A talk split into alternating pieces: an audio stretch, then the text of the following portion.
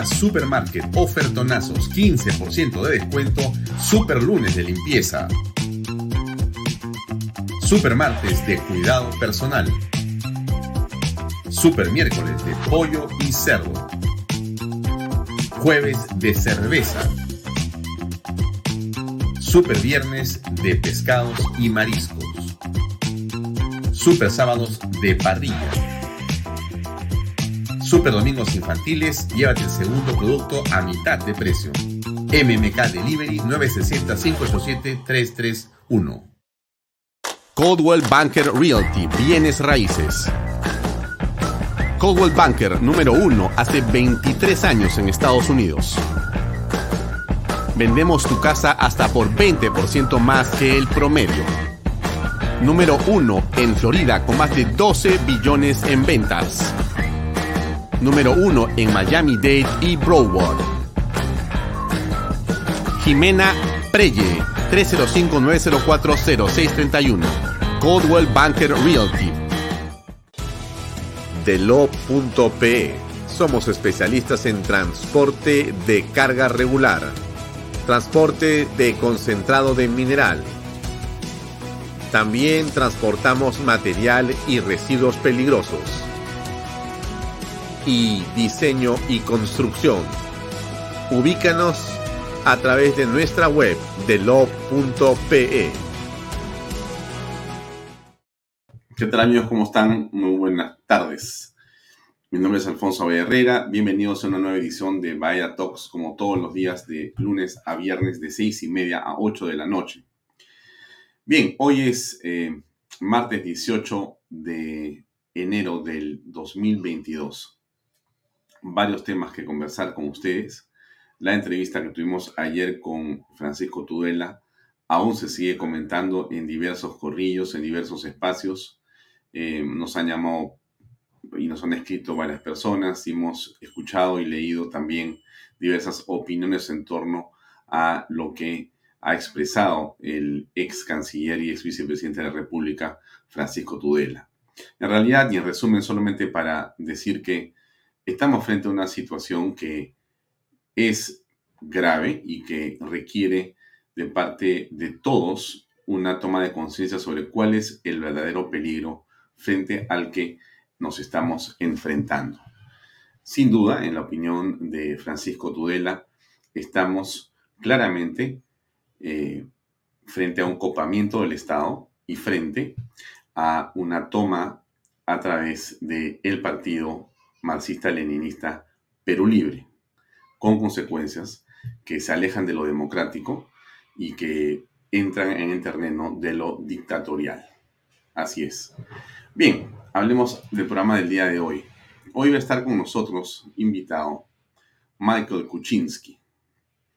Me imagino que a estas alturas usted ya debe saber quién es Michael Kuczynski, porque si bien no es tan famoso como el hermano, que es Pedro Pablo Kuczynski, es eh, un miembro de la familia Kuczynski, eh, siempre ligado al expresidente de la República, y que el día de hoy va a conversar con nosotros in extenso sobre el caso justamente del expresidente. ¿Cuál es la situación en la que se encuentra Pedro Pablo Kuczynski? ¿Qué está pasando con sus procesos?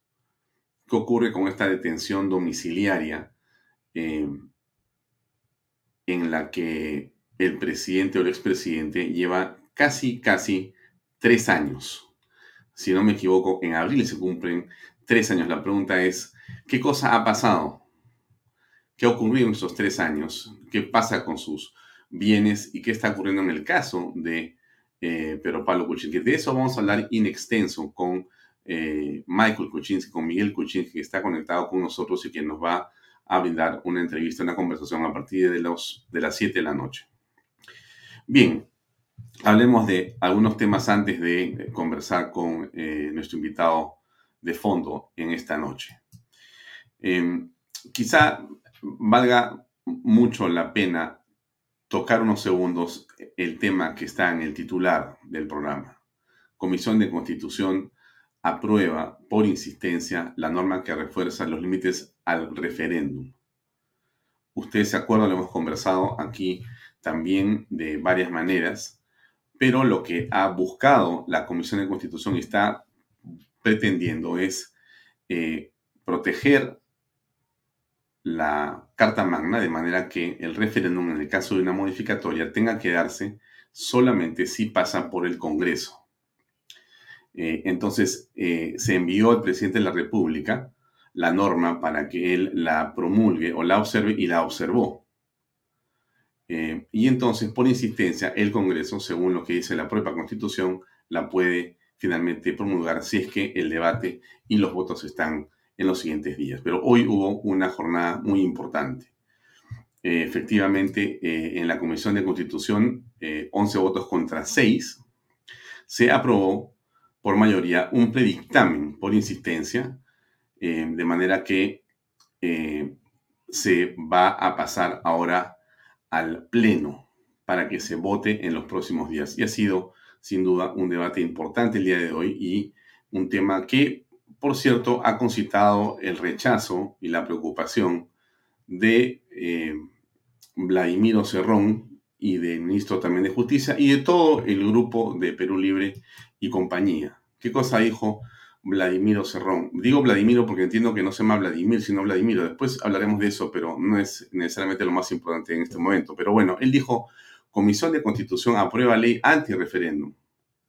El Pleno deberá debatir, aprobar o rechazar su promulgación por insistencia. De aprobarse sería la ley más antidemocrática, autoritaria y elemento de prueba de un desprecio al pueblo para la toma de sus decisiones.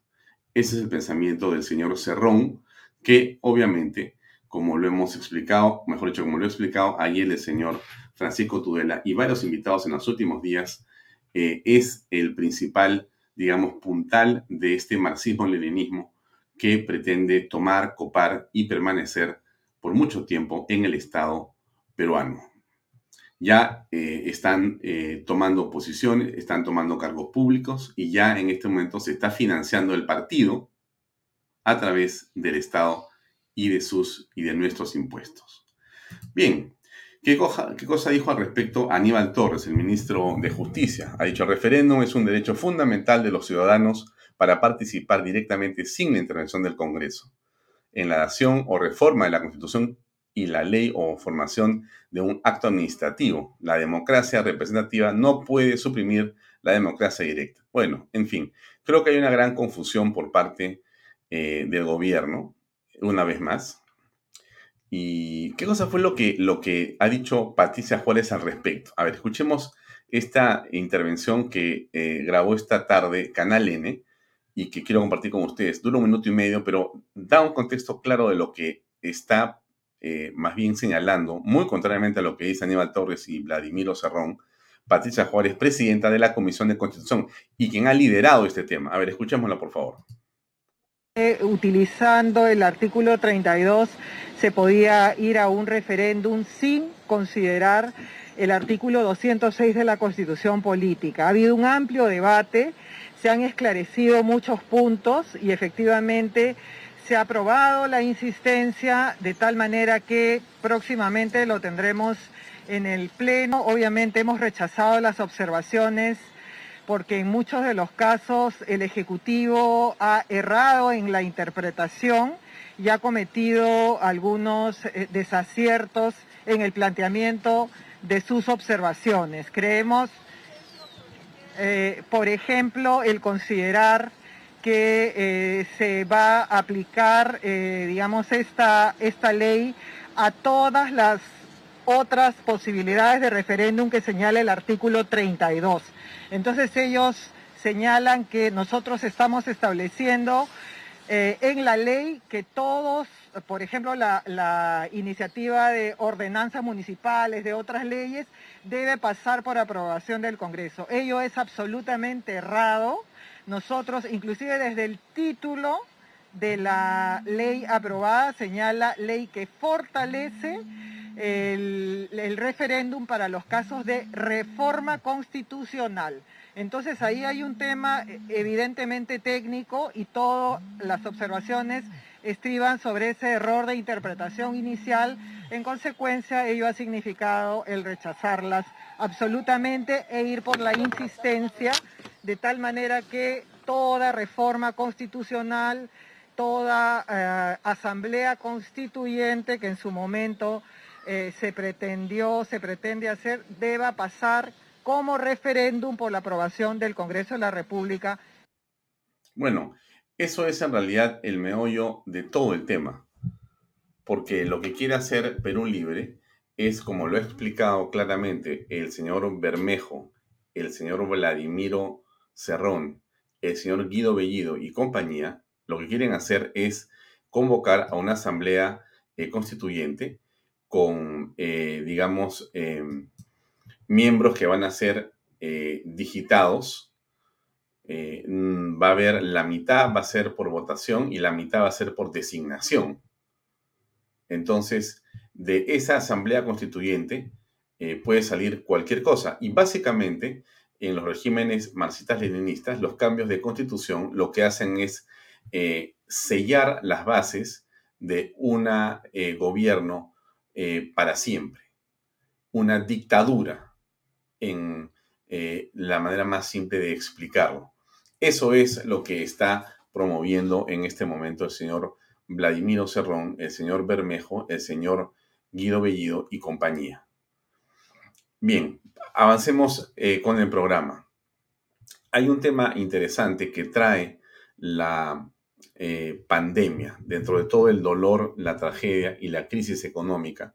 Como ustedes recordarán, se hablaba con mucha insistencia de transformación digital, transformación digital en los años 18, 19, eh, con insistencia y todos tenían un curso o tenían una política o tenían algo que estaban haciendo con la transformación digital. Bueno, llegó el COVID y lo que se produjo fue la disrupción digital.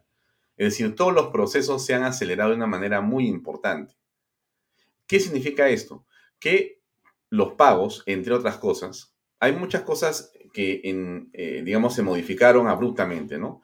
Las reuniones de trabajo, vocación, las relaciones sociales, pero los pagos se convirtieron y se hicieron mucho más electrónicos, mucho más digitales, mucho menos presenciales. Entonces, el repunte del uso de la billetera digital, eh, en realidad por el temor al contagio también se ha incrementado.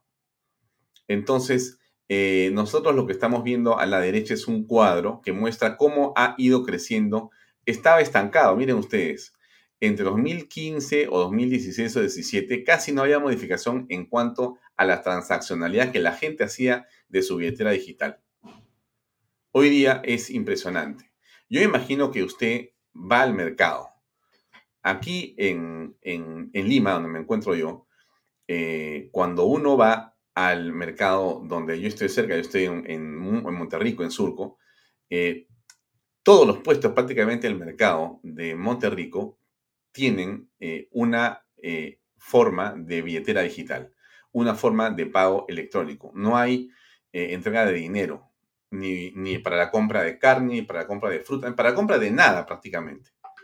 Usted simplemente saca su teléfono y automáticamente puede pagar. Bueno, de esos, a eso se refiere. Esto ha ido incrementándose. Es una noticia interesante, importante y me parece positiva. Así como la primera noticia es positiva, esta también es positiva. Y la tercera que viene también es positiva. Eh, miren, el sector retail, o sea, donde están los eh, grandes almacenes, los grandes supermercados, las grandes eh, eh, tiendas por departamento, los centros comerciales, alcanzaría 85% de ventas pre-COVID, con aforos del 60%. Mire usted lo interesante que es esto. Con apenas 60%, pero ya estarían llegando al 85% de ventas pre-COVID. Como usted sabe, lo explicamos ayer, se ha movido una hora eh, y se ha aumentado el aforo, ¿no es cierto? Estamos, si no me equivoco, para restaurantes en 60% o más y para el caso del toque de queda a las 12 de la noche hasta las 4 de la mañana. Bueno, ese movimiento de una hora es algo importante. No es suficiente, no es suficiente, pero estamos tratando de llegar a la normalidad. No estoy defendiendo al gobierno, por cierto, sino estoy tratando de explicar lo que ha ocurrido si usted no lo sabía. Pero el sector retail, esto es del, día, del diario Gestión, por si acaso, el día de hoy, lo explica con bastante detalle. Entonces, está, están llegando las personas a los grandes eh, centros comerciales, ¿no? Con cuidado, pero están llegando. ¿Y por qué le cuento esto? Porque viene la noticia eh, que también me parece central comentar. Miren, la mayoría de limeños no dejarían de ir a tiendas pese a tercera ola. Miren, esto es importante. Está de más que comentemos el tema de la tercera ola. Están subiendo los contagios de una manera muy importante. Es impresionante. Si usted ve los cuadros que no tengo en la mano, pero voy a poner en un rato más, como usted debe haber visto en la televisión o donde sea, la cantidad de contagios es exponencial. Gracias a Dios, la cantidad de fatalidades se mantiene casi inamovible. Apenas, apenas, ¿no es cierto? Bueno, pero la gente está yendo, eh, digamos, a eh, los centros comerciales, a las tiendas. Hay un estudio que ha hecho la empresa Opino.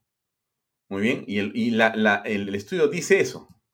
Eh, entonces, yo he querido invitar al director o al gerente de Opino, que se llama Juan Diego García, que aparece en este reportaje que sale hoy día en gestión y le dije, Juan Diego, por favor, acompáñame unos minutos en el programa para conversar en torno a los hallazgos que ha hecho Opino en relación a cómo se están comportando los peruanos en este COVID. Y está con nosotros aquí para comentar unos segundos. Déjenme, acá está. Juan Diego, ¿cómo estás? Buenas tardes. ¿Cómo, estás? Muchas gracias por la disposición a conversar unos minutos solamente. Y gracias a ti por la invitación. No, no, no, a tus órdenes. Mira, la pregunta es muy concreta. Yo había puesto ahí un, cuadro para comenzar. Eh, y esto se refiere a, en principio, eh, los eh, cines, los restaurantes con espacios cerrados, que es donde la gente, digamos, no está dispuesta a ir, ¿no es cierto? O los gimnasios, ¿no es cierto? Pero cuando comienza a hablarse de otros establecimientos, la gente tiene menos renuencia, ¿no es cierto? Y aquí están justamente los restaurantes abiertos, están las tiendas por departamento, los supermercados en general. Bueno, ¿cómo aprecias esto tú en tu estudio?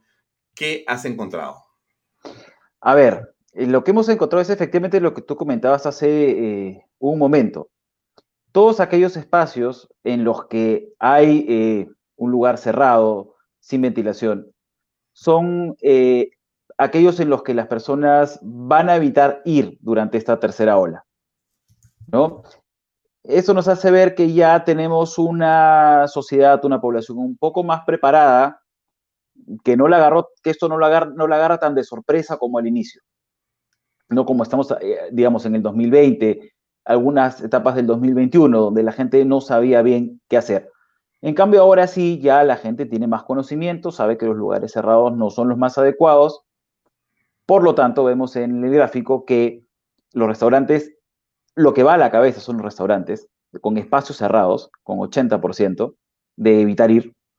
Luego los cines y teatros con casi 80 también, gimnasios 62. Y luego pasamos, como tú bien decías, a este bloque de las tiendas, de las grandes tiendas, ¿no? Son estas tiendas que suponen el abastecimiento del hogar desde diferentes formas. El supermercado con los alimentos, la tienda por departamentos con la ropa, y la tienda de mejoramiento del hogar con todo lo que tiene que ver con artículos de ferretería, mantenimiento, etcétera.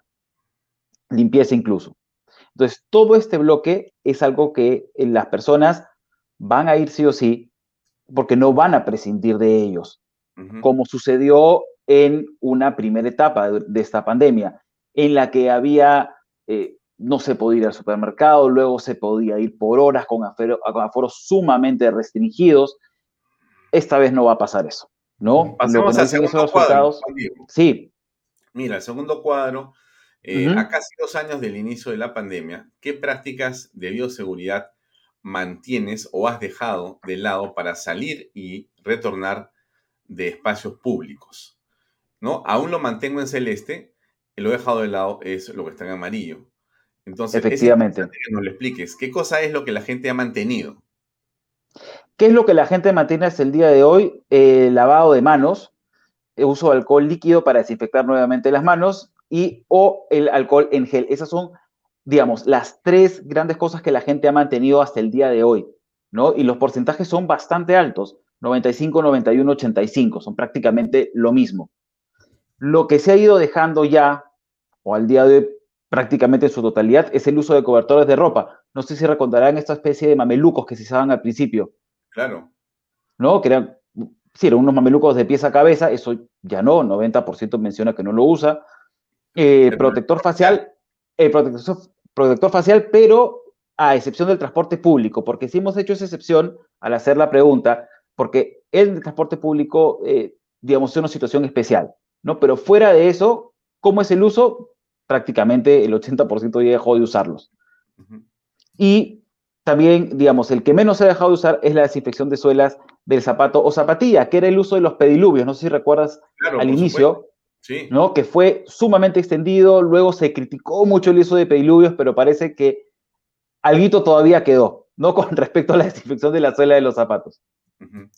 Veamos el tercer cuadro. Eh, ¿Qué tan preparados crees que estamos para esta tercera ola 2022 versus la segunda ola del 2021? A ver, ¿cómo eh, mejor preparados dice ahí como sociedad y como país a nivel... Infraestructura. Ya. Así es. Hemos querido separar, digamos, estas dos aristas, estas dos vistas. En realidad, eh, fuera de haberlas separado, ambas, la, positividad de la respuesta es alta en ambos casos, ¿no? Si sumas el neutro y lo mejor, te da 82 en el caso de infraestructura y 71 en el caso de sociedad. En el caso de sociedad, cuando te dice que estamos menos preparados, es decir, que estamos peor como sociedad, ahí hay un dato interesante que es el del AB16 y el C35. Hay un mayor peso que le da el nivel C a este resultado, ¿no?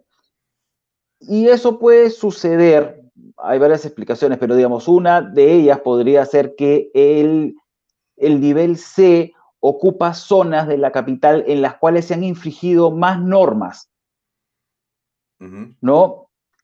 Fiestas, COVID, eh, gran hacinamiento, por ejemplo, en los mercados, estas peleas por subir al bus que a veces vemos en los, en los, en los, en los noticieros de la mañana que hacen este, enlaces al, a los paraderos y la gente está que se empuja, que quiere subir, ¿no? Entonces ahí se vive un poquito más esta, eh, este no estar preparados como sociedad.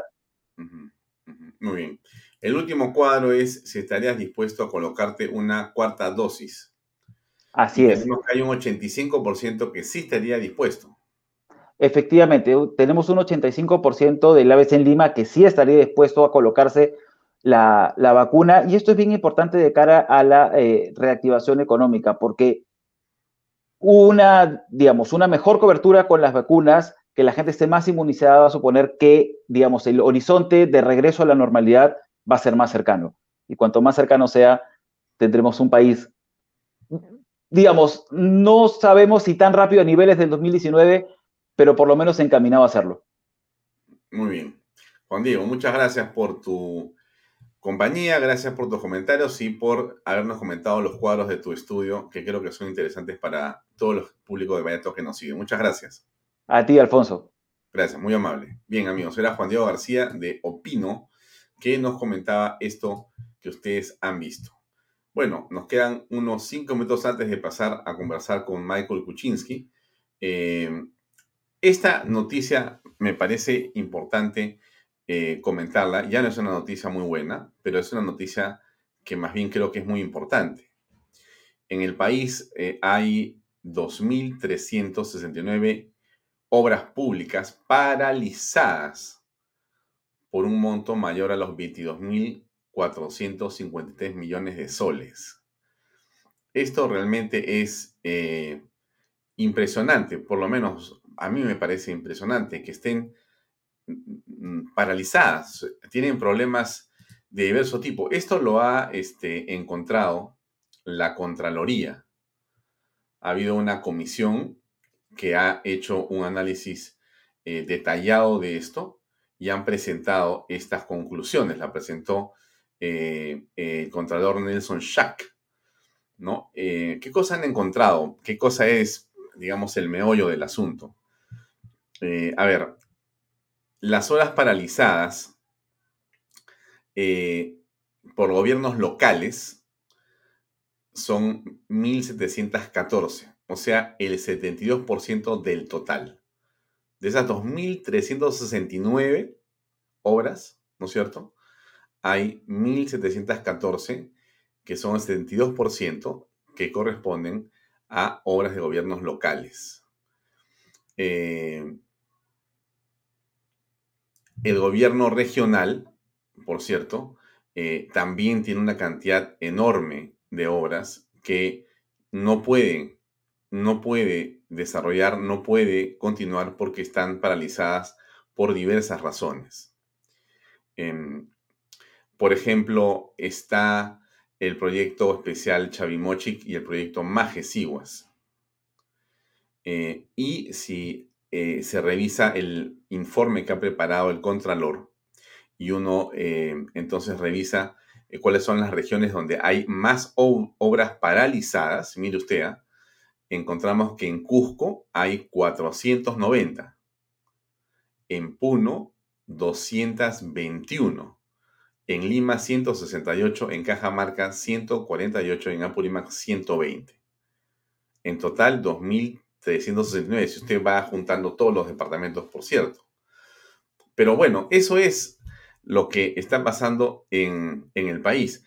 ¿Qué significa esto? ¿Por qué lo traigo a colación y por qué se lo quiero mostrar? Porque mire usted eh, lo que se tiene de presupuestos que lo hemos comentado en este programa varias veces, cómo se han ido incrementando los presupuestos.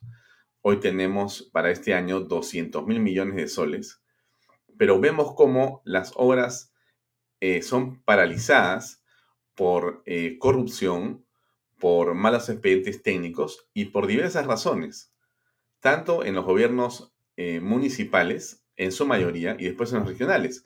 Y en los municipales porque, como también lo hemos tocado aquí y usted también lo ha comentado varias veces, no existe gestión apropiada ni niveles técnicos suficientes para que los dineros que llegan a muchos de los municipios entonces eh, se puedan aplicar eh, a través de eh, términos de referencia y expedientes técnicos correctos. Ese es un problema enorme. Hay una fastuosidad de dinero y hay una muy poca capacidad técnica para poder priorizar, ejecutar de manera y planificar de manera adecuada esos dineros. No es que falte dinero en el país, no es que falte dinero en los municipios, no es que eh, se queda el dinero en Lima.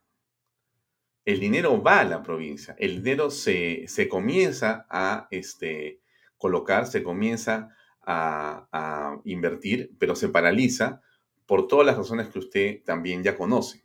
Ese es una, eh, digamos, un, mal endémico del Perú. Y quería comentarlo porque me parece central en la conversación.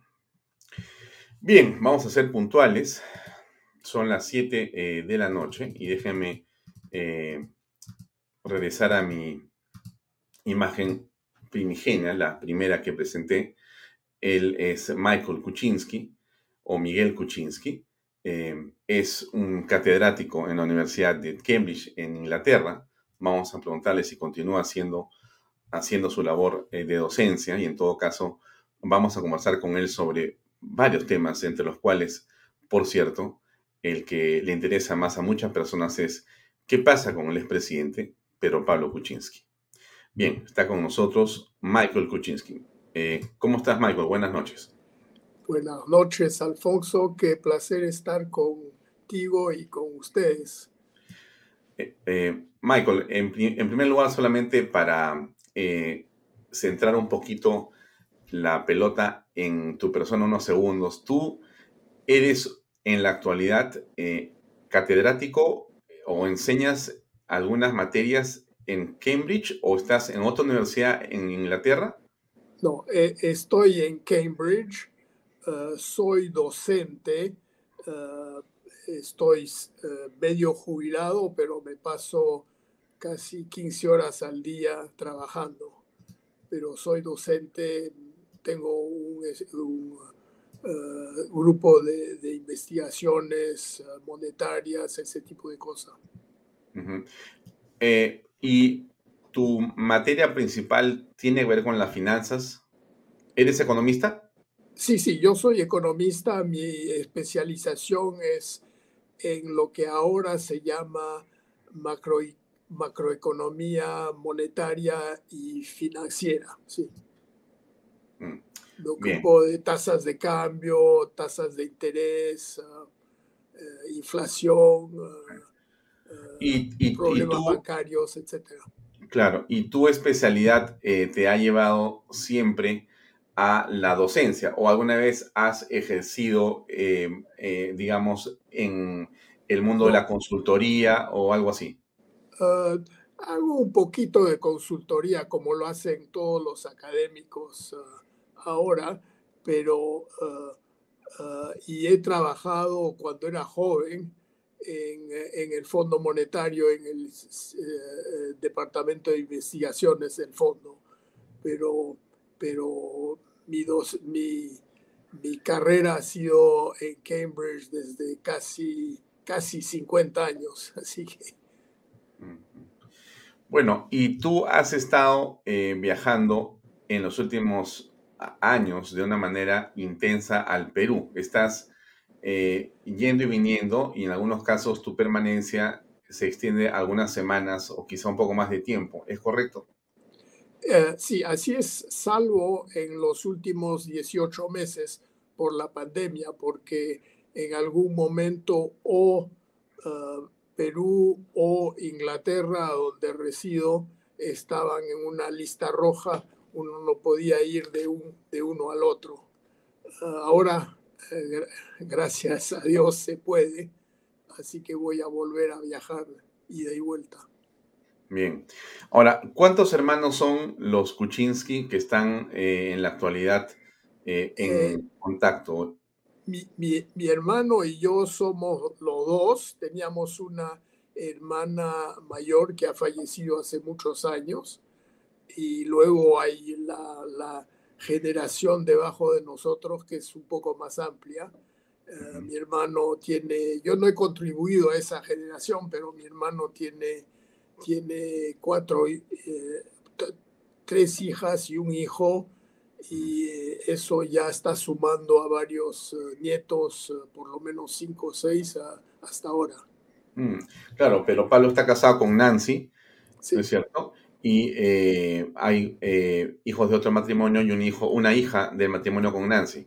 Así es, así es. Claro. Eh, en ninguno de los familiares de los que estamos hablando en este momento, excepto tú, están en el Perú.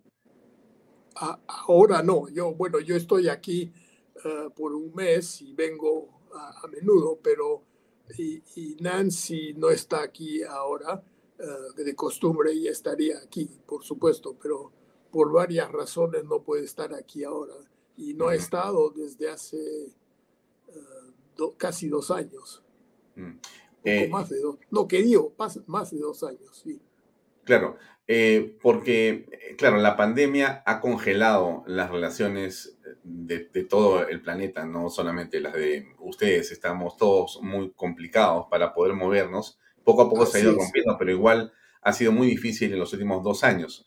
Eh, el, caso de Pedro Pablo, eh, en, específicamente la prisión domiciliaria, eh, en abril cumple tres años. Así es. Eh, yo entiendo que el 10 de abril, si no está mal mi información, el 10 de abril se cumplen tres años de la prisión domiciliaria de Pedro Pablo Kuczynski. ¿Eso es correcto? Así es, exactamente. Y, y se cumplirá más de cuatro años desde que empezaron las investigaciones y uh, más de 100 uh, entrevistas con la fiscalía, etcétera, etcétera. Así que hay, ha habido mucho, mucho tiempo de investigaciones. Hmm. Antes de entrar al detalle de las mismas que nos puedas comentar, aquello que nos puedas comentar, eh, preguntarte, eh, ¿cuál es el estado de salud de Pedro Pablo Kuczynski? Eh, él, bueno, él tiene 83 años y tiene una válvula aórtica eh, artificial que se le implantó hace casi 20 años. Um, y ha tenido por los casos en los cuales él ha estado, por toda la confusión en la cual él, ha estado metido, uh, ha, ha, tenido otros problemas, eh, la mayor parte cardiovasculares, es decir, se le ha tenido que implantar un, marcapaso, eh, tiene problemas de presión alta de vez en cuando, tiene eh, problemas que se pueden decir como alergia, pero que vienen todo eso de, de, una, de años de tensión, cuatro mm. años de tensión. Ah, ahora, ahora se, puede, se puede decir, este, Michael, que con la pandemia eh, esto ha, digamos, recrudecido o se ha intensificado o se ha incrementado o no necesariamente? Yo, yo diría que se ha incrementado porque además de, del aislamiento del arresto domiciliario, eh, por la pandemia él no ha podido ver a sus familiares, la mayor parte de los cuales están en, el extranjero. ¿no? Ah, teníamos primos que de vez en cuando venían a, verlo, claro que sus hijos, hijos y hijas. Eh, la, pandemia ha, ha, cortado eso como para todo el mundo, ¿no? Ah, pero en su caso quiere decir que él no ha visto esa gente que hubiera podido ver en otras eh, condiciones. Eh, por curiosidad, pero Pablo está vacunado. Claro, claro, por supuesto. Sí. Claro, él debe tener las tres vacunas, me imagino. Él tiene las tres vacunas. O sea, las dos vacunas más el refuerzo. así es, sí. Claro. Eh, bueno, pero digamos estamos en una situación que poco a poco se va normalizando el flujo de personas, ¿no? Ya van y vienen y eso... Eh, y, te pregunto, antes de hablar de los casos de Pedro Pablo, por, por su esposa, por la señora Nancy Lange, que eh, es una eh, persona que no le hemos visto en los últimos años porque ella viajó a los Estados Unidos, entendíamos o supimos que por un asunto de una enfermedad de alguien en la familia, de ella o algo así, y que tuvo que viajar para allá. Así es. E, ella tiene uh, una madre uh, que, es de, gran edad, pero uh, el verdadero problema, además de ese, es que su hermano menor, a una edad muy, muy joven para él, le, ha pasado una enfermedad del sistema nervioso degenerativa, que, es una especie de demencia precoz y que, que, es una grave complicación en su caso porque él ha adoptado una pequeña niña eh, que estaba en muy mal estado ella misma, que, que, había perdido el, oído, la vista y todo eso, un caso muy, muy triste. Y, y la familia se ha quedado con un eh, señor joven que está muy enfermo y con la hija de ese señor. Gracias a Dios, la hija se está ahora portando muy, muy bien y es un gran éxito lo, que el rescate de esa, de esa niña que, que estaba muy mal cuando empezó las, la cosa. Pero eso es lo que ha mantenido uh, Nancy uh, cerca de su familia, porque ella es eh, especie de pilar para, para esa familia eh, que, que, ha tenido esto, estos uh, agravios. Mm, porque eh, me imagino que ya se cumplen tres años en abril, pero ella, antes de que a Pedro Pablo Kuczynski le dictaran esta detención domiciliaria, ella ya había dejado el país. O sea que en realidad no ve a Pedro Pablo físicamente quizás hace cuatro años. Así es, así es. Así es, exactamente. Y, esa es una situación eh, bastante complicada, ¿no? para Pedro Pablo y también para Nancy, para comenzar, digamos, ¿no? Porque esto se extiende a la familia, pero digo, los dos, eh, digamos, pilares de esta familia, él y ella, están separados eh, de facto, ¿no es cierto? así es, así es. ahora, claro que con las comunicaciones modernas se pueden hablar todos los días, pero por WhatsApp, pero no es lo mismo. no, claro, no es lo mismo. Ahora, eh, para comenzar poco a poco a entrar en tema, me, dices entonces, este, Michael, que Pedro Pablo está en un estado de salud, eh, diríamos, eh, de un cuidado de, no, no, digamos, de, un peligro, pero está en una situación eh, más bien siendo atendido permanentemente por alguna enfermera o algún médico? Eh, tiene que estar revisado muy regularmente y tiene una enfermera ahí todos los días, día y noche hay una enfermera en la casa.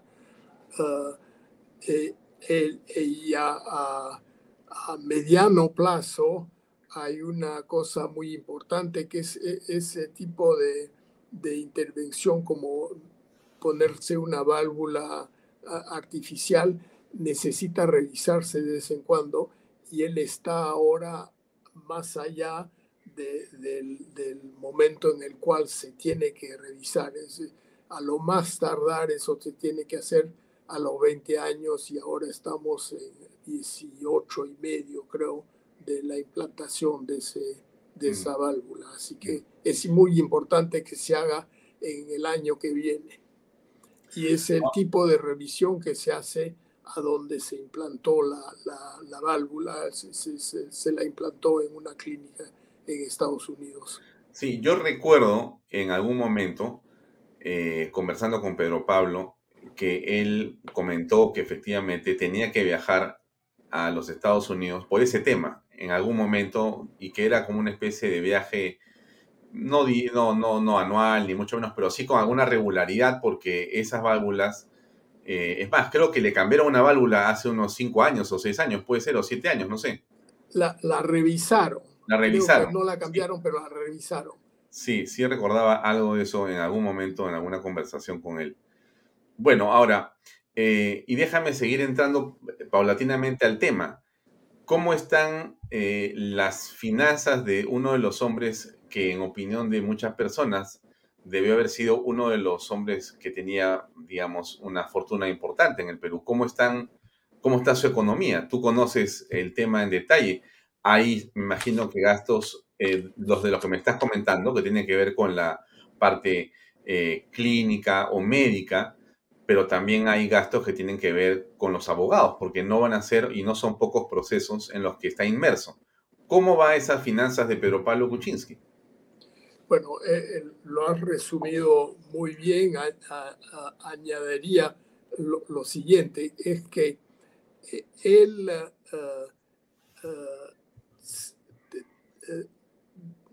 y tenía...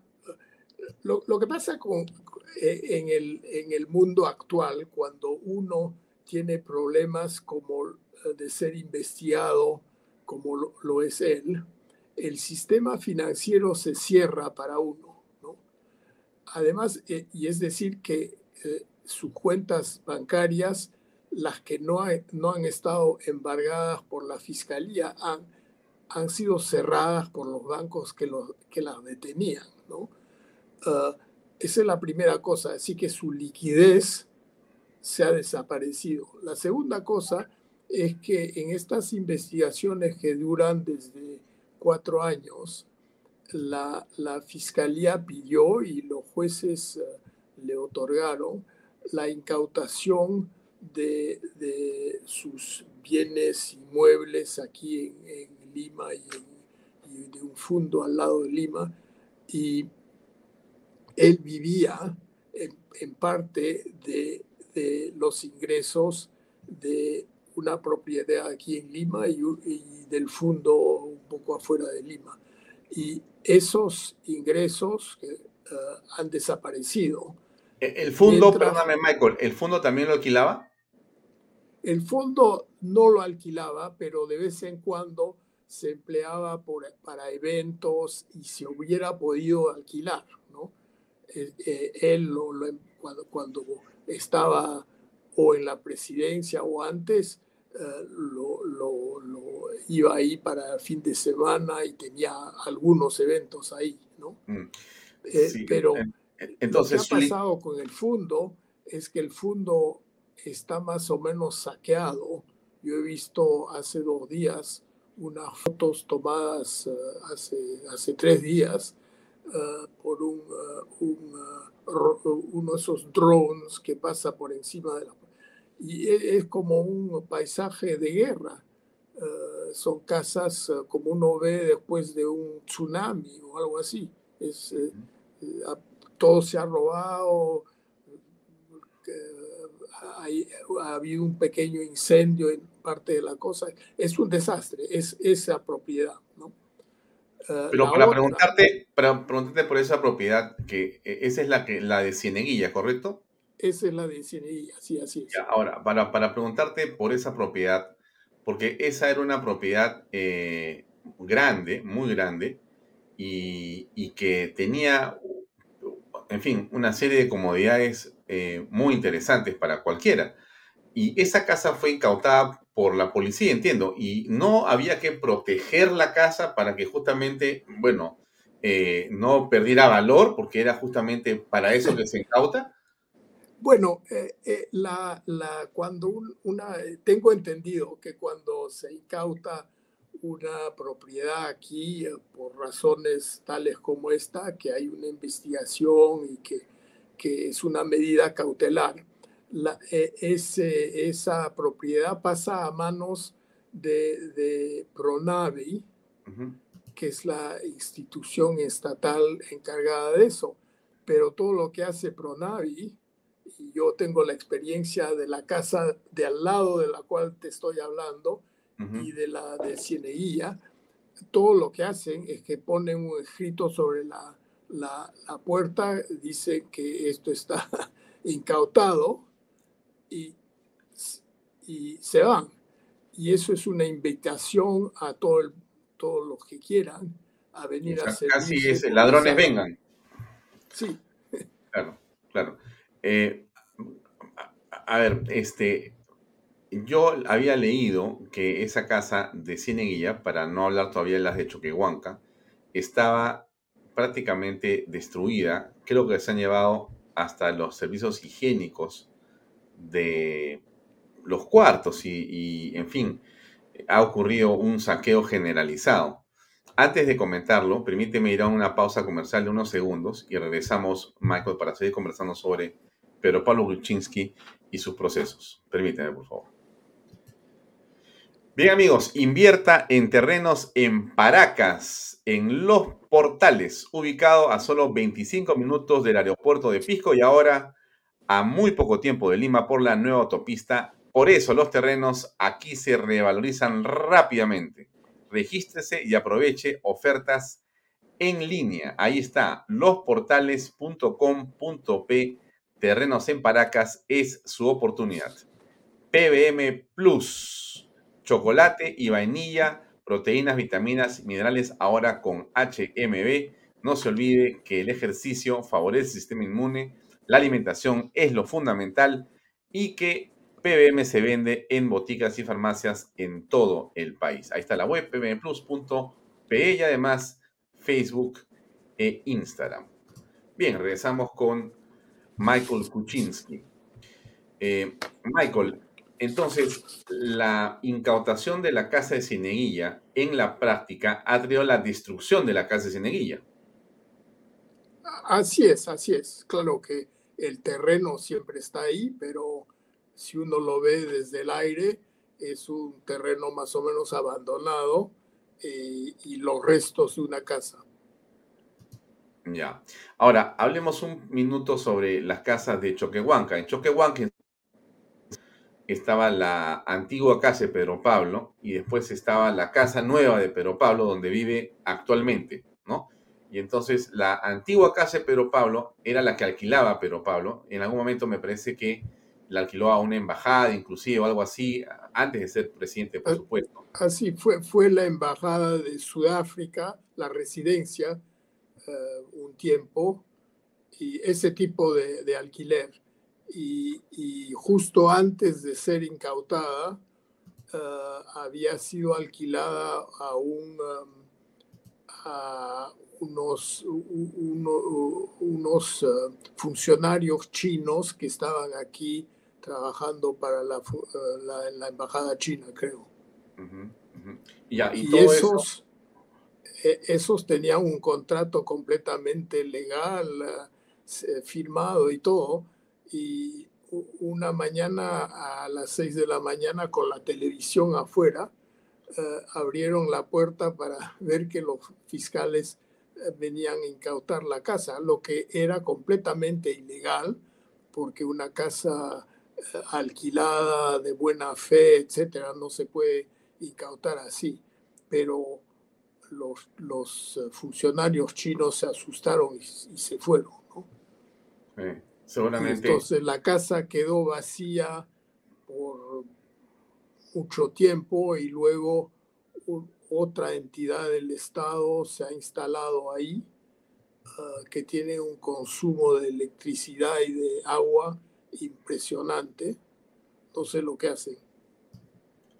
Pero eh, no, entiendo esa parte del comentario. Me dices que en la casa incautada en Choquehuanca, al lado de la vivienda de Pedro Pablo, esa casa, que es la antigua casa de Pedro Pablo Kuczynski, está instalado eh, una institución o una dirección, algo del Estado. Una entidad estatal, sí. ¿Y, Yo personalmente no sé exactamente qué entidad. Dicen que es un servicio de información cualquiera. Ya, pero tú haces hincapié en el consumo de agua y de luz. ¿Qué tiene que ver eso? ¿Tú lo pagas?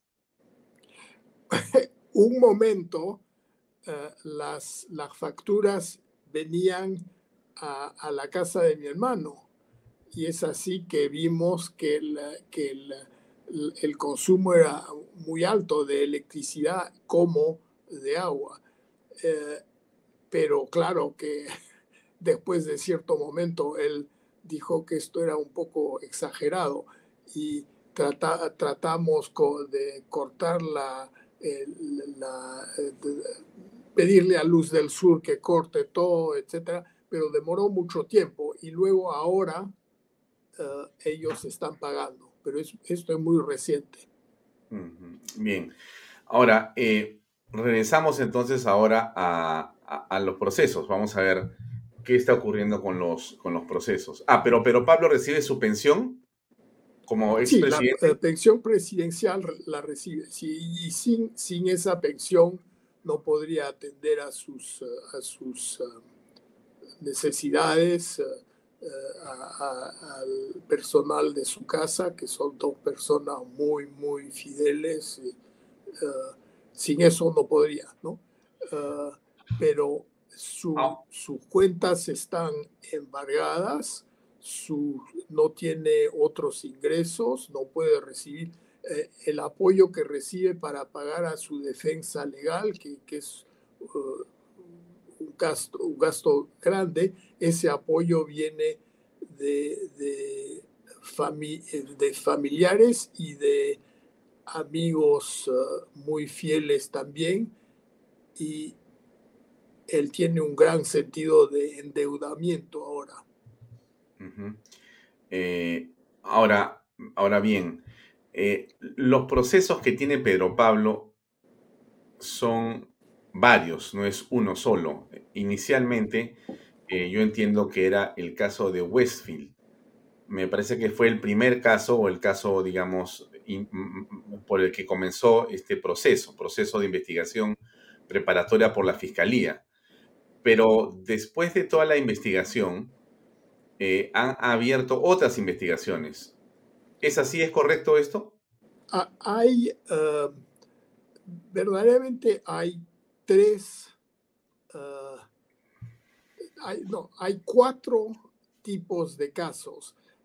Creo que al día hay ocho en total, pero se pueden dividir entre, entre cuatro.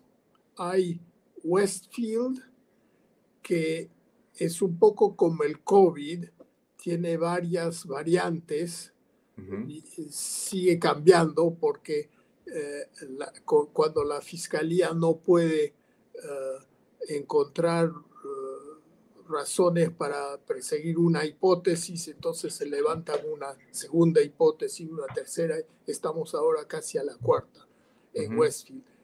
Y ahora, eh, eh, al lado de eso, hay, como tienen casi todos los políticos en el Perú, hay casos de aportes a campaña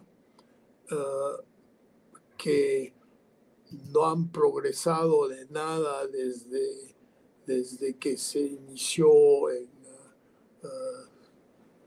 hace, bueno, no, no, no han progresado en muy poco. En, tercero, en tercer lugar, hay uh, un uh, caso curiosísimo que se ha archivado, pero que ha reaparecido, que no, entiendo muy bien, que, que, se llama Pardo Hunt y que es un caso que, que, que, se va a rearchivar, creo, porque tiene muy poca sustancia. Y últimamente, y, en último lugar, uh, hay uh, el... Uh, ¿Cuál es el cuarto? Westfield es aporte de campaña de 2016. El, el, este Pardo Hunt. Y, y, el indulto al expresidente Fujimori, que es un caso en el Congreso, es un caso constitucional que no, ha, no se ha movido desde que apareció en, en, 2017, de 18. Mm, ya, ahora bien, eh, estos son los juicios que él está, eh, no son juicios, perdóname, son procesos, porque todavía no hay ningún juicio abierto. Son investigaciones, son, son, procesos penales de investigación preparatoria. Sí, así es. Ya. O sea, no existe una acusación contra Pedro Pablo Kuczynski. ¿Eso es así? Es así, no existe ninguna. Y uh, de todos los testigos que se han llamado, de todos los testimonios que se han dado, no ha habido ni uno solo uh, y en el caso principal, que es el caso Westfield con sus variantes, IRSA Sur, IRSA Norte, etc., ah, eh, eh, en todos esos casos, eh, el, disculpe, me ha distraído porque ah, alguien estaba escribiendo algo en el chat y, me he distraído. En todos esos casos, eh, eh, no ha habido ninguna hipótesis de la Fiscalía que, que se ha sostenido por evidencia. Mm. Hay hipótesis, pero no están sostenidas por ninguna. y por ejemplo, el, el gran gran eh, animal en la cosa de, Westfield, que es Odebrecht. Todos los testigos de Odebrecht, aunque no lo quieren a mi hermano, de nada, ninguno ha dicho cualquier cosa que pueda soportar, que pueda sostener el, argumento de la fiscalía. Pero daría la impresión, eh, Michael, que por, lo que escucho de lo que tú señalas, me da la impresión de que Pedro Pablo, eh, digamos, eh, tiene dos razones o para, para, estar detenido. La primera es un tema político-mediático, es decir, eh, están buscando sensibilizar o utilizar a uno de los casos de expresidentes para decir acá está la justicia, ¿no? Y el de Pedro Pablo podría ser uno de los casos.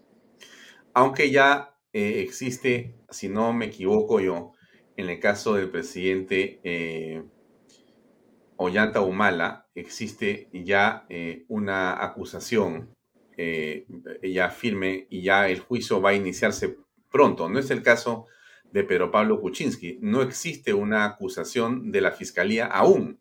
Sigue todo en investigación preparatoria. Así es, así es. Ahora, la segunda cosa que veo yo ahí es que, eh, como suele ocurrir en muchos casos, tú detienes a una persona para que te cuente algo, porque la pones en un límite a ver si se convierte en lo que se llama un colaborador eficaz. Y sin duda, la impresión que tengo yo es de que Pedro Pablo Kuczynski, al haber sido ministro de Economía y presidente del Consejo de Ministros de Alejandro Toledo, podría estar entonces ahí una vinculación, no diría eh, en una teoría, en una hipótesis, pero la Fiscalía podría decir, bueno, cuéntanos teóricamente, presionando a Pedro Pablo para que diga algo sobre Alejandro Toledo. ¿Ustedes han pensado que eso puede ser? ¿Esas dos cosas que te digo pueden ser? Sí, sí, eh, eh, no solo lo hemos pensado, lo hemos hasta hablado con, con, su abogado de ese entonces, pero el, el obstáculo a eso es que mi hermano considera que no tiene nada que decir, no, no sabe nada de lo que hacía Alejandro Toledo. Ah, mi hermano creo que, que, quizás encontró una vez en una reunión al señor Maiman, pero no sabría reconocerlo en la calle. Ah, él no sabe nada de eso. Es, mi hermano es un técnico economista que, hace su trabajo, que fue ministro eh, que se ocupó de, las cosas ministeriales y la idea que él hubiera podido conversar con Alejandro Toledo de ese tipo de cosas es, es una fantasía. Claro, ese es un punto muy interesante de lo que dices, pero también está lleno de suspicacias, ¿no? Como tú te imaginas, y le tienen que haber preguntado a Pedro Pablo y a todos ustedes también en algún momento el comentario general es ese.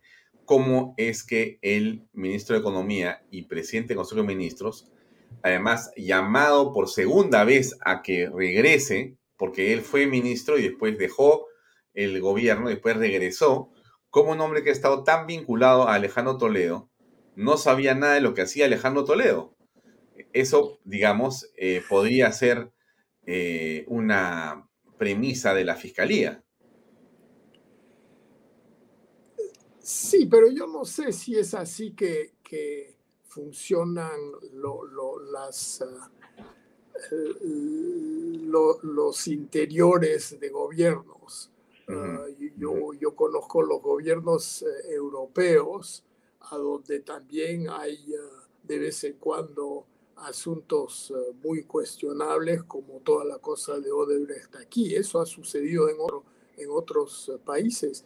Y en una administración con, con eh, administradores que hacen su trabajo es muy fácil no saber lo que está haciendo alguien más arriba o más de lado que, lo esconde. Eso es muy, muy fácil. Yo creo que si los ministros de, Alejandro Toledo hubieran sabido lo que él estaba haciendo, no se hubieran quedado ministros.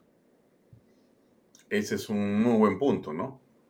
Porque también hemos y conocemos a, a muchos ministros y son personas muy honorables que han estado en el gobierno, pero que es evidente que no estaban vinculados de modo alguno con nada de lo que hacía Alejandro Toledo. Él parecía ser alguien que trabajaba de una manera o en un gobierno o en un mundo paralelo, ¿no? El de, el de Toledo me refiero, ¿no? Yo creo que, por ejemplo, en, la, en la, las cosas que, que, que, son, que, que, se relacionen a, los casos de, uh, Toledo como uh, Olmos y como Irsa Sur, e, eso, la, los uh, abogados de mi hermano han pedido a la fiscalía que cite a un montón de testigos que conocen cómo se hacen las, eh, las eh, eh, licitaciones, cómo se hacen la aprobación de, proyectos, cómo funciona Proinversión, etc. Y todos los que han sido citados, porque algunos no lo han sido, por la mm. fiscalía, pero los que han sido llamados por la fiscalía, todos han estado enteramente de acuerdo que se hizo como se debía hacer. Que ellos están buscando, los señores fiscales, una cosa que no existe y que hubo una especie de, de eh, Eso no quiere decir que, que el presidente Toledo no, no haya hecho cosas malas, pero no es en, en, la, en la administración de la licitación que se hicieron. Hmm. Proinversión fue, hizo las cosas como se debían hacer, etcétera, etcétera. Hmm. Ahora, eh, entonces, cuando ustedes están planteando la defensa de Pedro Pablo Kuczynski, ya entrando en el tema penal estrictamente, ¿cómo ah, están eh, imaginando que va a funcionar en los siguientes semanas o meses? Porque el 10 de abril, creo que es 10 de abril, el 10 de abril es la fecha clave. El 10 de abril se cumplen tres años. Tres años eh, y que esto continúe extendiéndose e, es realmente sin acusación, sin juicio, ya no tiene pues ningún sentido. Pero ok, para algunas personas podría tener sentido. Pero en todo caso, ¿cuál es el planteamiento que ustedes piensan hacer para continuar en su lucha? Bueno, eh, eh, es eh, excelente pregunta y, has casi dado la, respuesta unos minutos antes. Este es, este es, vemos ahora que, que, hay un problema de percepción en la opinión pública que es importante.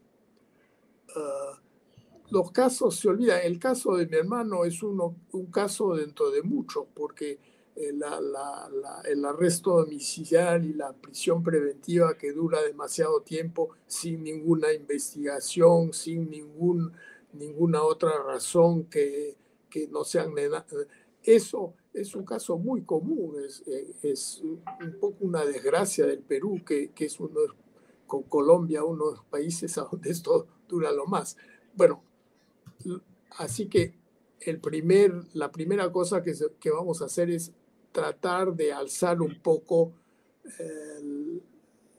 la conciencia de la opinión pública en el, en el, caso. Es por eso que eh, unos eh, amigos y conocidos de mi hermano publicaron un, un comunicado hace dos o tres semanas sobre el caso y, y eso es una de las cosas que vamos a hacer.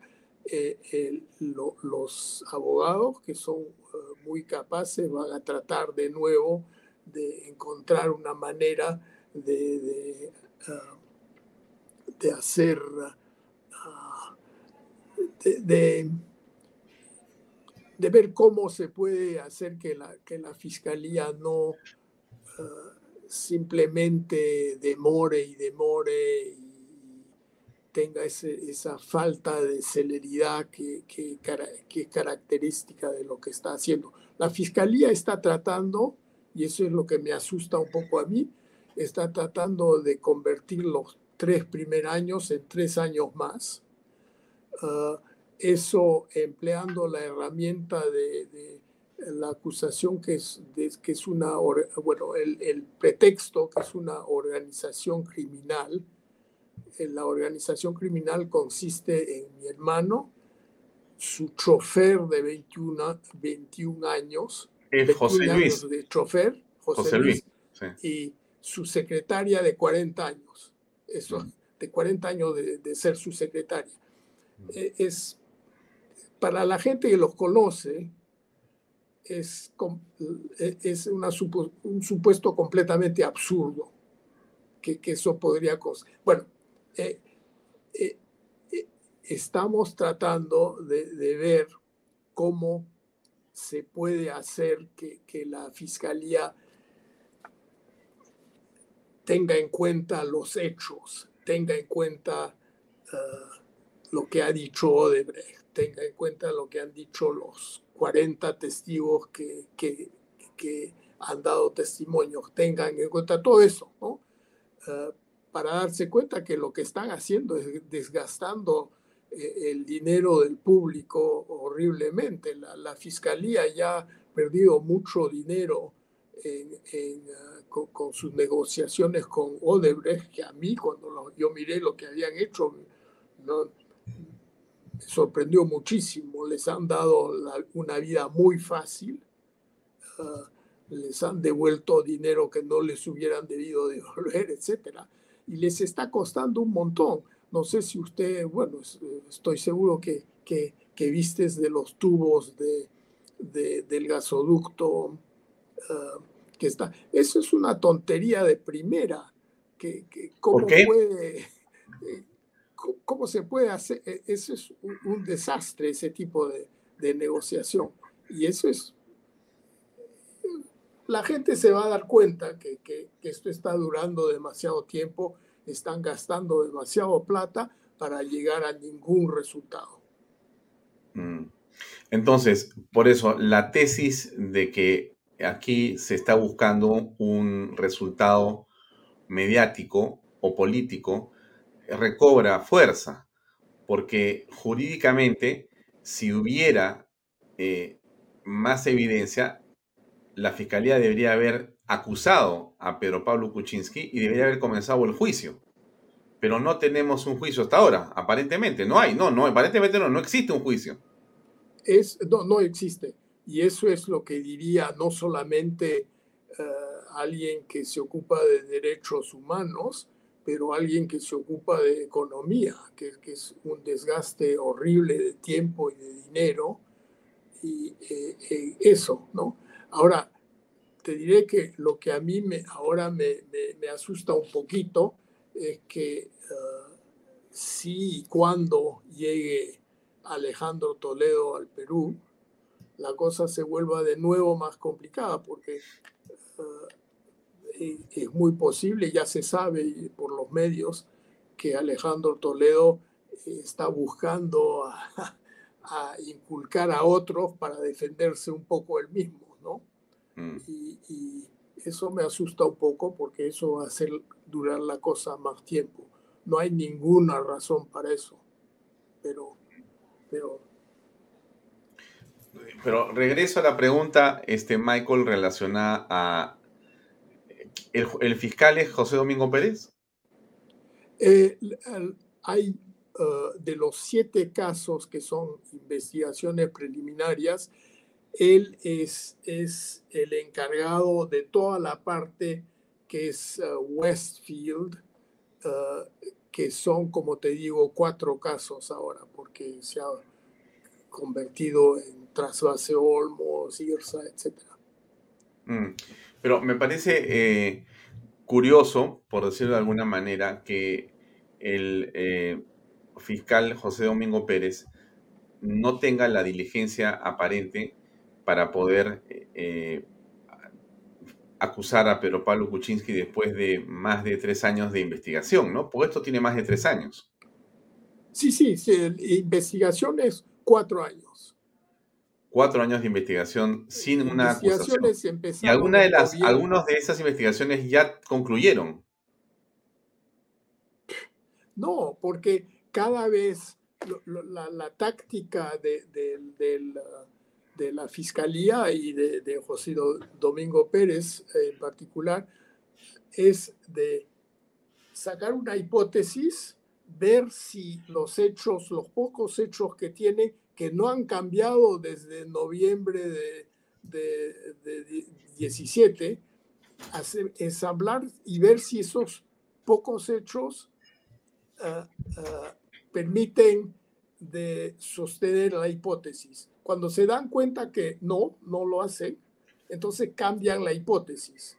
Y eso lo han hecho tres veces y me imagino que va, van a, tratar de hacerlo una cuarta vez.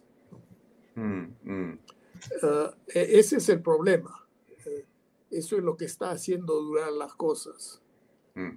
O sea que no hay un eh, momento en el cual se terminan los interrogatorios, por ejemplo. Eh, lo que más me sorprende de todo lo que leo, yo he leído todo el archivo más o menos, lo que más me sorprende es que los interrogatorios no se emplean mucho, porque en esos interrogatorios no han encontrado nada.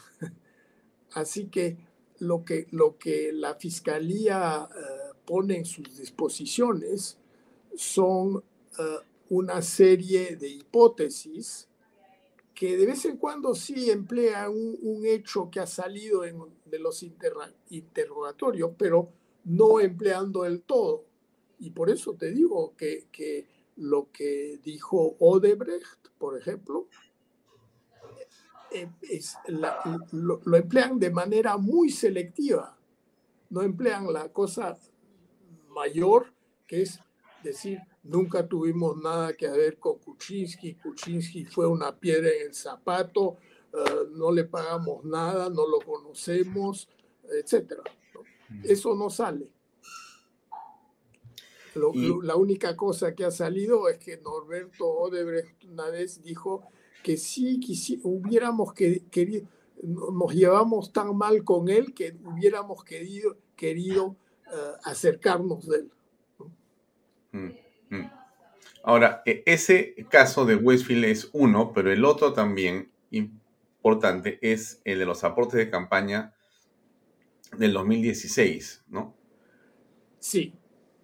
Cuando entendemos que no estaba prohibido hacer aportes eh, dinerarios en las campañas, pero en todo caso, de eso es eh, también algo que se continúa investigando. Bueno, la investigación está abierta.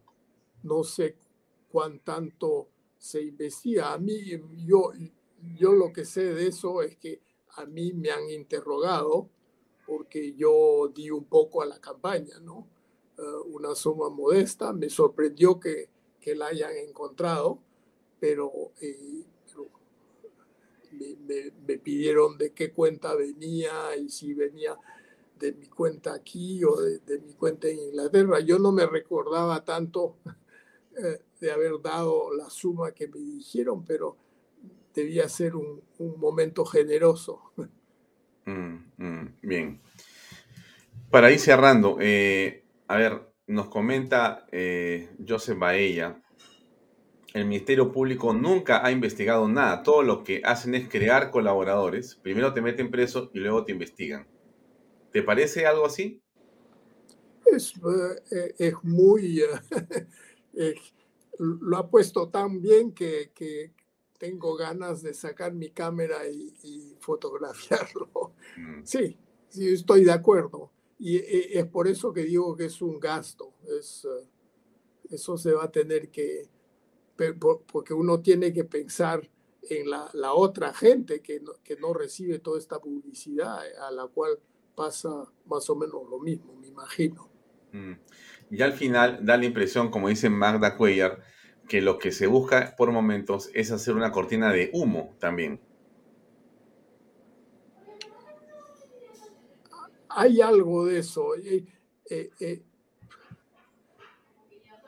hay, hay, algo de eso, sí. Mm-hmm. Bien, entonces nos quedan unos cinco minutos, este, Michael. Yo te preguntaría eh, bueno, ¿qué piensas de la justicia en el Perú? Mira, eh, yo, vivo en Inglaterra y voy mucho a Francia y últimamente he tenido por amigos míos que estaba ayudando porque ellos no hablan francés y yo lo hablo, eh, en un caso en Francia, un caso de, vida común, de, un inquilino que no pagaba su, su, alquiler, etc. Y tengo que decir que no me impresionó tanto el sistema judicial francés de lo que vi, ¿no? Ah, así que todos los, todos, todos los países tienen sus problemas.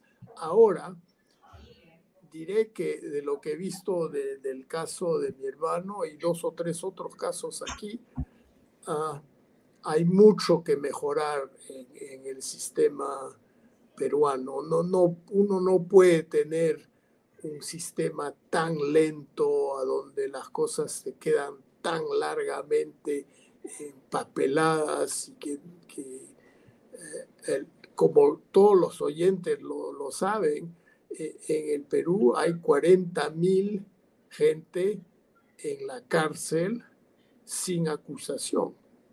y el promedio de tiempo que están ahí es más alto de tres años.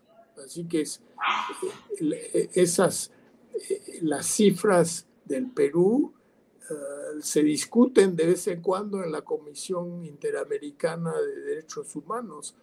Son altísimas. Es un sistema que no funciona bien. Y eso es, es por, por, por curiosidad era, como lo sabes, era una de las, eh, de las cosas que mencionaba el programa eh, de, mi hermano en su campaña del, del 11 y del 16, eh, reforma de ese sistema. Es muy lento y eso cuesta mucho a gente modesta que no tienen que estar embarrados en este tipo de cosas. el, el chofer de mi hermano, su vida ha estado convulsionada por un sistema que, no, que para él no tiene ningún sentido. Es, es horrible. Mm. Eh, José Luis, te refieres, ¿no? Sí. Sí, sí, lo, sí lo recuerdo. Eh, muy buena persona. Y José Luis creo que no puede hablar con Pedro Pablo, ¿no es cierto? No puede hablar con Pedro Pablo. José Luis se, se construyó su casa, compró sus cosas, guardó todos los recibos es una persona muy metódica. Guardó todos los recibos, se los mostró a, la, fiscalía y siguen pretendiendo que, su reconstrucción de su casa muy modesta en Chorrillos eh, es eh, pertenecer a una asociación, a una organización criminal. Es eso, en ese caso es un abuso completo. Mm, mm. Eh, ¿Y qué crees que va a ocurrir para ir terminando? Espero mucho que, con un poco de, empuje y de,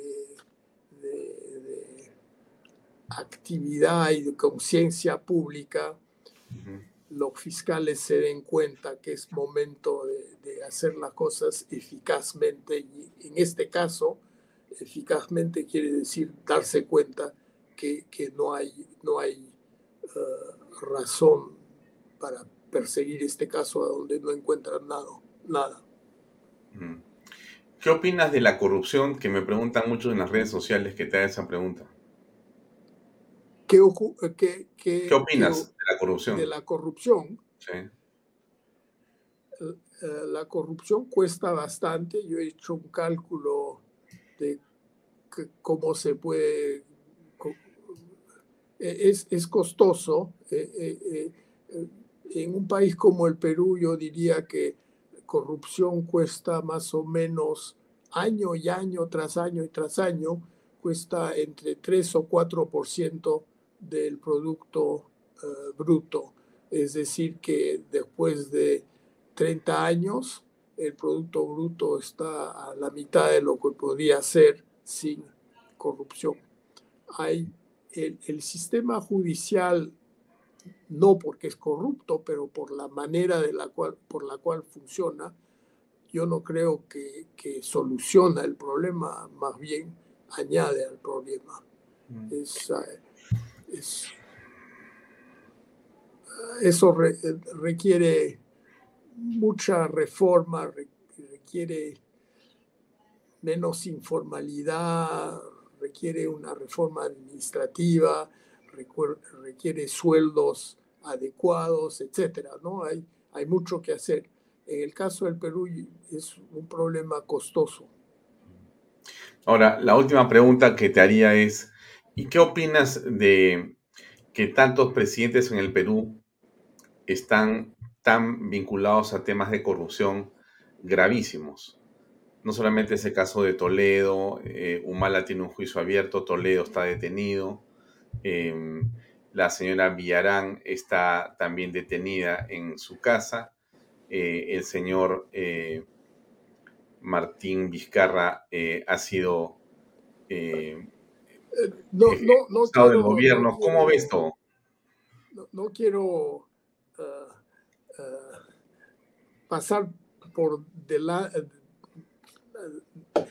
al lado de la pregunta, pero eh, empezando, el único caso que conozco bien es el de mi hermano. He mirado por interés el caso de, de Alan García y uh, he mirado un poquito al, al caso de Humala, eh, y, pero no conozco, uh, sé lo que eh, ha pasado en el, caso de, Toledo, porque lo que ha estado en, los periódicos, no sé nada del, del, caso de Vizcarra en detalle. ¿no? Lo que me lo que veo en el caso, por ejemplo, de Alan García, es que la acusación que le, que le hicieron es, es una acusación un poco semejante a la que tuvo Lula en, Brasil. Es, ah, no diría, corrupción pequeña o corrupción grande siempre es corrupción, pero dar una conferencia para Odebrecht y decir que eso es verdaderamente ah, corrupción. Yo no sé si eso es corrupción. en el caso de, Alan García yo no estoy convencido. Ah, los otros verdaderamente no sé tanto bien qué, qué, ha pasado. Por ejemplo, yo, yo no conozco el caso de Humala verdaderamente. Bien, Michael, gracias por tu tiempo. Gracias por Muchas gracias. Gracias por toda la información y un saludo a Pedro Pablo eh, de parte de nuestra también, por cierto. Muchas gracias. Gracias y buenas noches. Buenas noches. Bien amigos, era Michael Kuczynski, hermano de Pedro Pablo Kuczynski. Hemos tenido una conversación extensa. Me parece que era muy importante que usted conozca los detalles de lo que está pasando en este caso no hay juicio, no hay acusación, hay investigaciones diversas abiertas sin haber todavía concluido. El señor Kuczynski está tres años detenido en su casa, una detención preventiva o preliminar. Está en su casa detenido y podría continuar varios años más si la fiscalía lo pide y si la justicia lo acepta. Esa es la situación en este momento del expresidente de la República. Ahí lo dejamos. Mañana regresamos con más en Vaya Talks. Vamos a estar con Ismael Benavides, em, ex ministro de Pesquería, ex ministro de Economía, para hablar del dólar, del pollo, del omicron, del empleo, de la minería, de la construcción, de la agricultura y de las perspectivas económicas. Estoy seguro que usted va a encontrar también utilidad en esa, en esa conversación de mañana con Ismael Benavides. Déjeme poner mi publicidad porque hemos eh, agregado otro proyecto aquí. Ahí lo tiene. No se olvide. Sácale jugo, invierta en terrenos en Paracas de los portales. En Paracas, así es. Ubicado a solo 25 minutos del aeropuerto de Pisco. Y ahora a muy poco tiempo de Lima por la nueva autopista. Por eso los terrenos aquí se revalorizan rápidamente regístrese y aproveche la oferta online. Ahí hay algo de los precios. Yo que usted escribo de una vez y entro a losportales.com.pe. Así es. Y PBM Plus, sabor vainilla y chocolate, con proteínas, vitaminas y minerales. Recuerde, el ejercicio y la alimentación son fundamentales. PBM Plus en boticas y farmacias a nivel nacional. Y visite la web pbmplus.pe y también encuéntrenos en Facebook y en Instagram. Gracias por acompañarnos. Mañana nos vemos a las seis y media en punto de la tarde. Muy buenas noches.